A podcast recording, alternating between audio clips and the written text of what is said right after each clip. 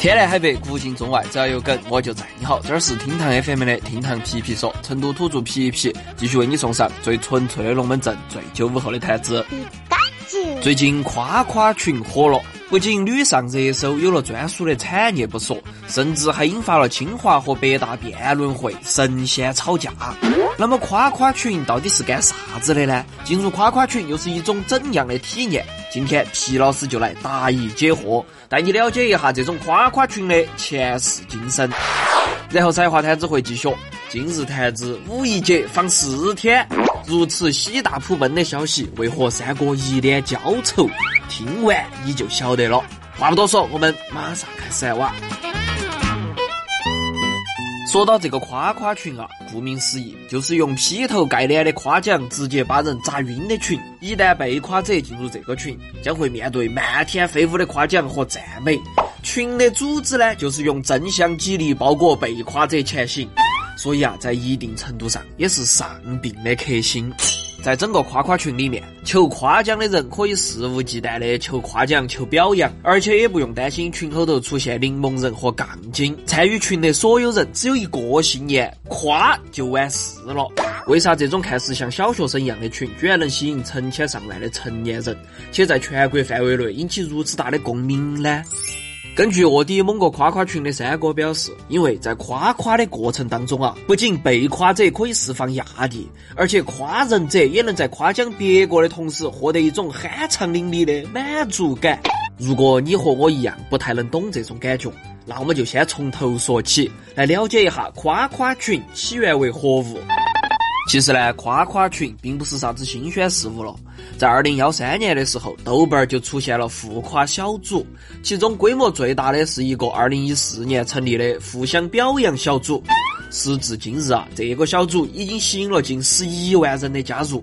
不过，夸夸群一开始还只属于小众领域，其风靡网络还是源自于某位微博网友的吐槽。在三八妇女节这天，这位网友吐槽她的男朋友送了她一个特殊的礼物，她被男朋友拉到了一个一百多个人的夸夸群后头，被后头的成员结结实实的夸了整整三分钟。而年轻网友，尤其是高校群体，迅速 get 到了夸夸群内在的爽点。这种少有的正向激励型感情互动。在以上文化为主的今天，简直就是一块瑰宝啊！Congratulations！于是乎呢，夸夸群迅速在高校生了根，各大高校的夸夸群接连出现爆满的情况。哎呀，吃面把汤全部均匀的洒到手机高头了，求夸奖！哇，你的手机也能吃到这么好吃的面，真的太棒了！吃面都照顾手机的感受，这样的你真美！哇哦，当你的手机也太幸福了吧！很快，互联网创业的弄潮儿也不甘示弱。电商平台迅速摸清了受众的刚需，以某宝为首推出了有偿性质的夸夸群服务。有的公司啊，还正儿八经的贴出了招聘信息，职位要求还不低，必须是九八五毕业的硕士。哎呀，像我们这种学渣，连夸别个的资格现在都没得了。不过呢，在夸夸群诞生过后，迅速让一些人产生了担忧：这种无脑夸奖会不会产生一些极端后果呢？为此啊，清华和北大的辩论队还开展了到底是夸夸群好还是喷喷群好的辩论赛。其实呢，事情肯定是有两面性的。至于适不适合，首先要判断它本身属于哪种类型。灌篮高手后头有这么一段情节：岭南队的田刚教练认为，看起来自尊心极强的仙道需要用夸奖才能让他顺利成长，而还不曾失去过的福田需要用斥责来锻炼，可能是更适合的方式。可惜啊，田刚老头儿看走了眼。需要鞭笞前进的反而是仙道，该用夸奖才能激发潜力的却是福田。由此可见，夸夸群并不是适合所有人。有时候夸对了，说不定一扫心中阴霾，一飞冲天，从此走上人生巅峰。但是有时候夸错了，就可能导致过度膨胀，目中无人。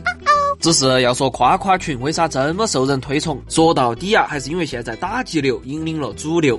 比如说嘛，老师总是说这届学生是他带过最差的一届，在家长口中，你听到的大多数都是你不可以，很少有可以。而在网络世界更是如此。当下吐槽是所有人最习惯的表达方式，反讽是大家都能无舍底使用的杀手锏。用睿智来形容白痴，用战狼来形容五毛，用给劲来形容做事情不动脑壳。久而久之啊，面对这种话不多讲，先喷再说的环境。夸夸群这种正向激励反倒成了一种罕见的奢侈。因此，在夸夸群后头，还没有等你说话，只要加入群聊，里面的人就会从你的微信名字、微信头像开始，进行一番比韦小宝还厉害，如滔滔江水连绵不绝，又如黄河泛滥一发不可收拾的夸奖。这个样子的好处呢，就是被夸者一扫学习工作中的负面情绪，完美沉浸在夸夸网友的彩虹屁糖衣炮弹中，达到放松心情、喜笑颜开的功效。不过最后皮皮也要说两句，有时候被人夸奖也不要太飘飘然了，毕竟你也不晓得，对你竖起大拇指的人不一定是在夸你，还有可能是在用二营长的意大利炮瞄准你。二营长，你他娘的意大利炮呢？好了，赛话摊子回来了，各位各位，喜大普奔，喜出望外。本来只能放一天的五一节，今天正式官宣放四天了。作为今天最开心的事情，无数人在得知放假通知的第一瞬间就摸出手机订机票、订酒店，无数人开始邀约朋友来一场说走就走的旅行啊！只是当迟钝的三哥反应过来的时候，仅仅离消息放出还不到两个小时，各大旅游网站高头的机票、酒店价格几乎都涨了三分之一。